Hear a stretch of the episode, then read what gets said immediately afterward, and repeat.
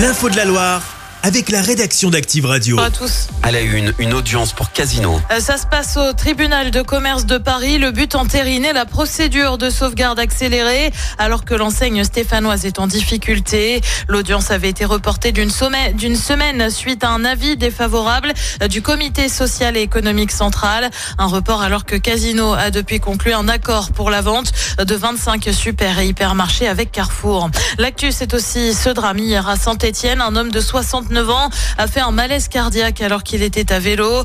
Ça s'est passé à route de Saint-Just aux alentours de 14 heures. Malgré l'intervention des secours, il n'a pas survécu. Une trentaine de pompiers mobilisés cette nuit à Unieux pour un incendie dans une maison. Elle était totalement embrasée lors de leur arrivée sur place.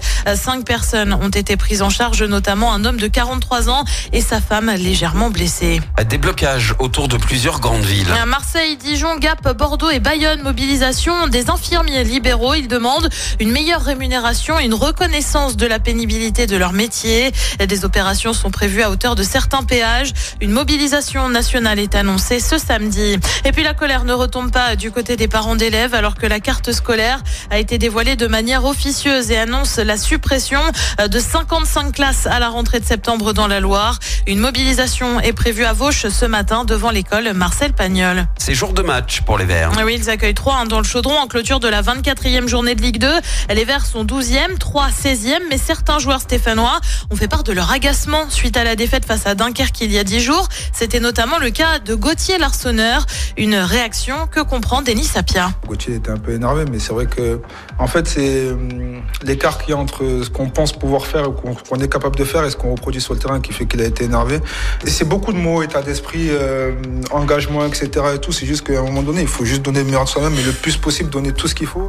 Et le coach de la SS Olivier Dalloglio lui affirme que ces 10 jours ont notamment servi à travailler sur la communication. On a beaucoup parlé de liens entre eux sportivement, hein, je parle. Et euh, je pense qu'il faut qu'on renforce nos liens là-dessus, notre compréhension du jeu de l'autre aussi, hein, de mon partenaire, où c'est qu'il est placé, qu'est-ce qu'il veut, euh, comment il veut le ballon et tout ça. C'est ça qu'il faut que l'on travaille encore plus, parce qu'on s'est aperçu que parfois on était un petit peu à, euh, pas dans le même tempo, tous les joueurs. Voilà. Donc euh, aujourd'hui, l'idée c'est euh, on regarde tous dans le même sens et on travaille pour, euh, l'équipe. Et le coup d'envoi ce soir, c'est à 20h45. Ensemble, on va plus loin, c'est ce que l'on pouvait lire sur une fresque mise en place à l'occasion du passage du Tour de France l'année dernière dans la Loire. Eh bien, la fameuse fresque des agriculteurs a été récompensée et obtient le prix spécial Raymond Poulidor, soit le coup de cœur du jury.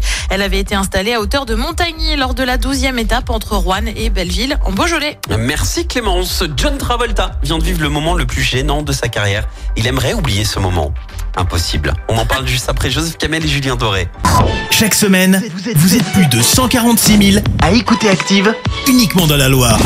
L'actu locale, les matchs de la SSE, les hits, les cadeaux, c'est Active. Source Médiamétrie, IR local, habitude d'écoute en audience semaine dans la Loire des 13 ans et plus, de septembre 2021 à juin 2023.